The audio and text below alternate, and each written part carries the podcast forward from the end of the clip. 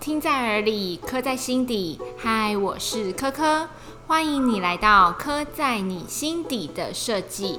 这一节节目呢，我特地跑下来台中，找一位我之前采访认识的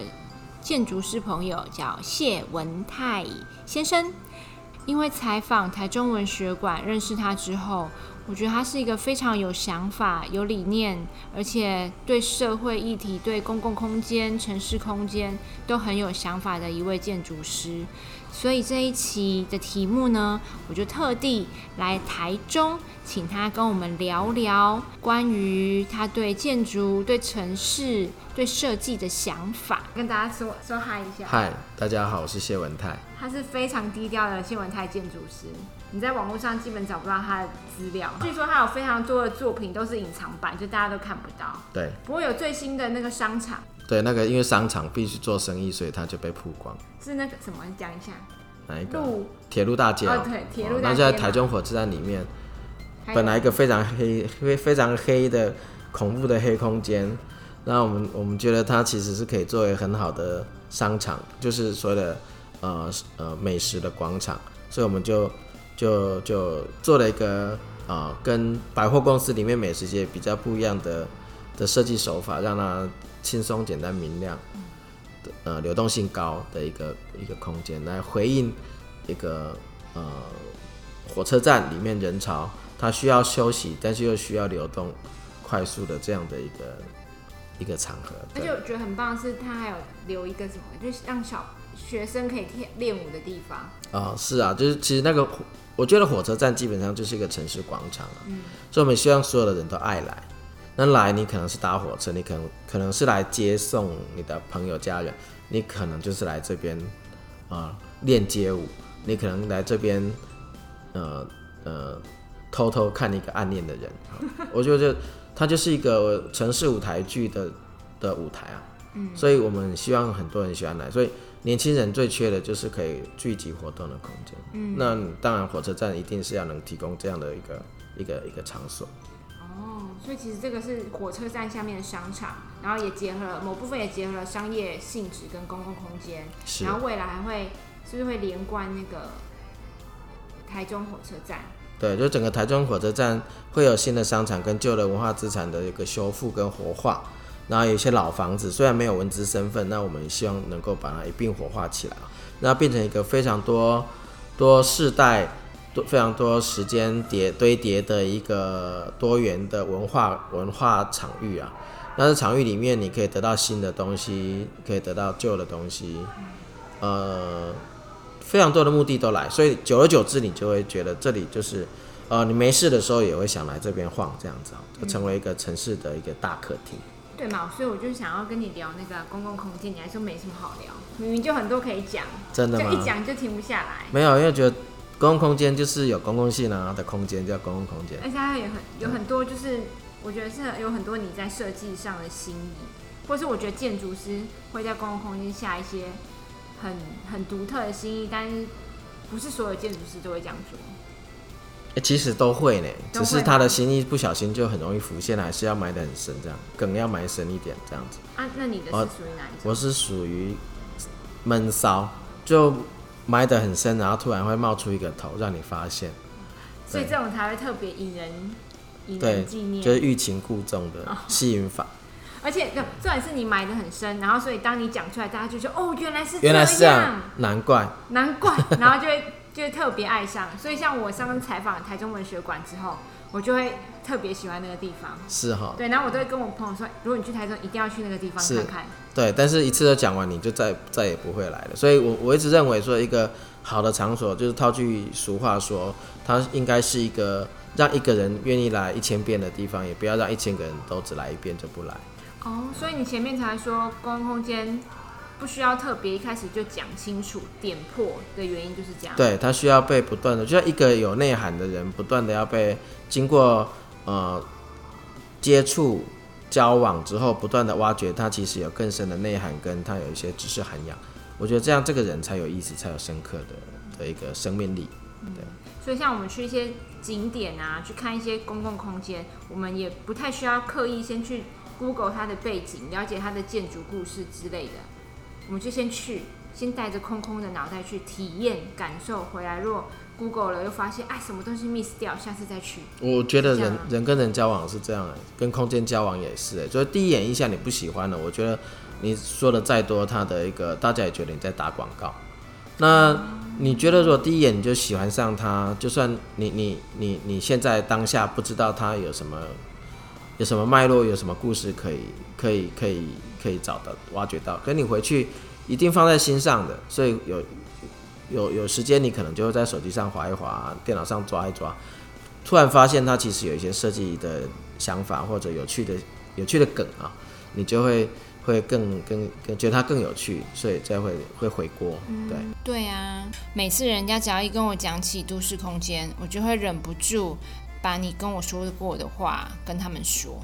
而且这几年各县市地方政府也都蛮积极的在修复文化资产跟推动市民空间。那你也替台中这个城市呢活化不少闲置空间，把它变成很友善、很舒适的市民空间。那想要请你跟我们说说，你心中理想的都市市民空间是什么样子呢？我们想要认识一个人，先第一个这个人要够有意思，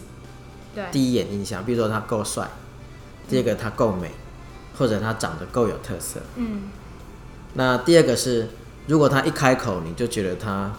这个肚子里面没有东西，脑袋里面没有东西，你大概话不投机三句多你就走了，对，除非你就只贪图他美色这样子。所以要好好当一个好朋友的话，我觉得他内在的内涵就很重要。嗯，那你刚刚讲到的那个故事性啊，那个脉络啊，或者那些设计理念，我觉得都是它的内涵。对，那这个内涵，我觉得不必第一开始啊，然后一开始我觉得你帅，或者觉得你漂亮，要跟你搭讪，结果你一开始就把你身家啊、祖宗八代啊，你学过什么啊，你懂什么，全部都告诉我，我觉得太辛苦，我觉得太累。嗯，所以我觉得人去欣赏一个公共空间，或者是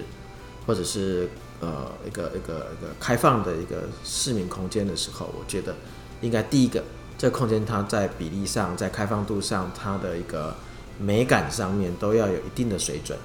这是之所以之有一定的特色，所以这个是之所以会吸引我们喜欢它的一个最最最一开始的基本基本的一个，条件。嗯，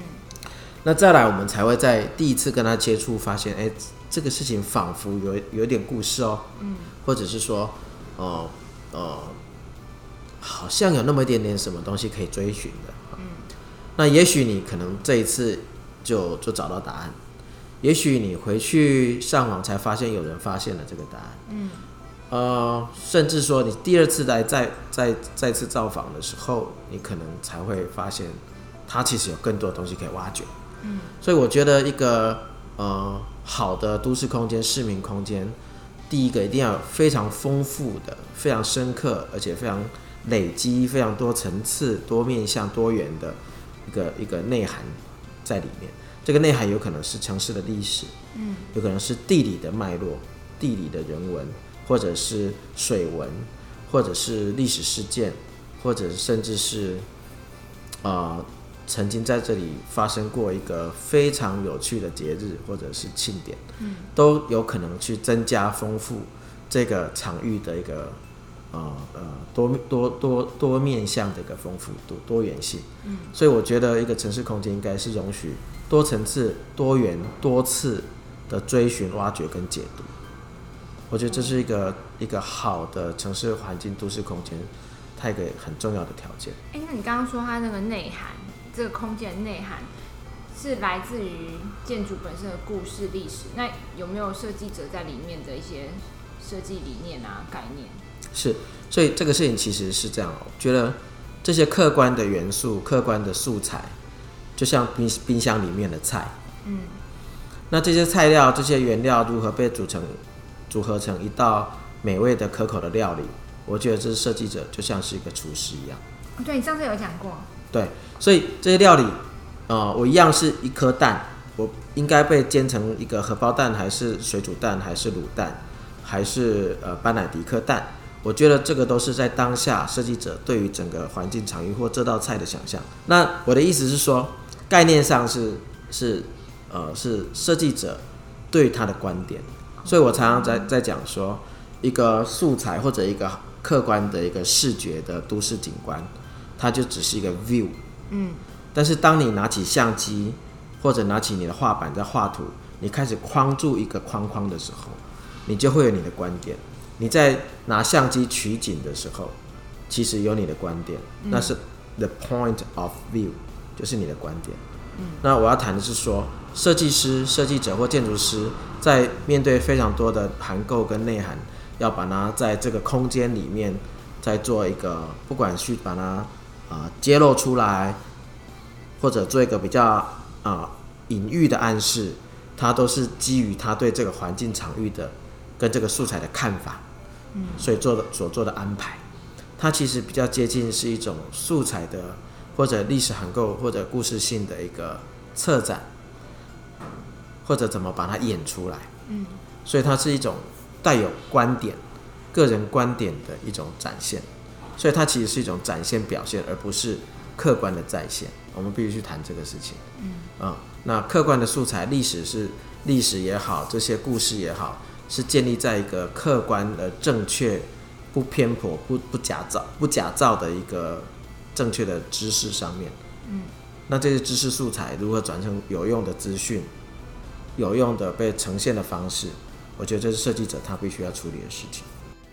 这一集的节目呢，我们是在一个餐厅空间采访，所以多多少少会有铿铿锵锵的声音。再请大家多多见谅喽。那这个餐厅它叫味无味，是一间还蛮有特色的餐厅。它的空间是把老房子重新打造，有光、有风、有空气。我也蛮喜欢这个地方的。那如果下一次你们有机会来台中，也可以来这边吃吃哦。它在中区，叫做味无味，是一间健康饮食料理餐厅。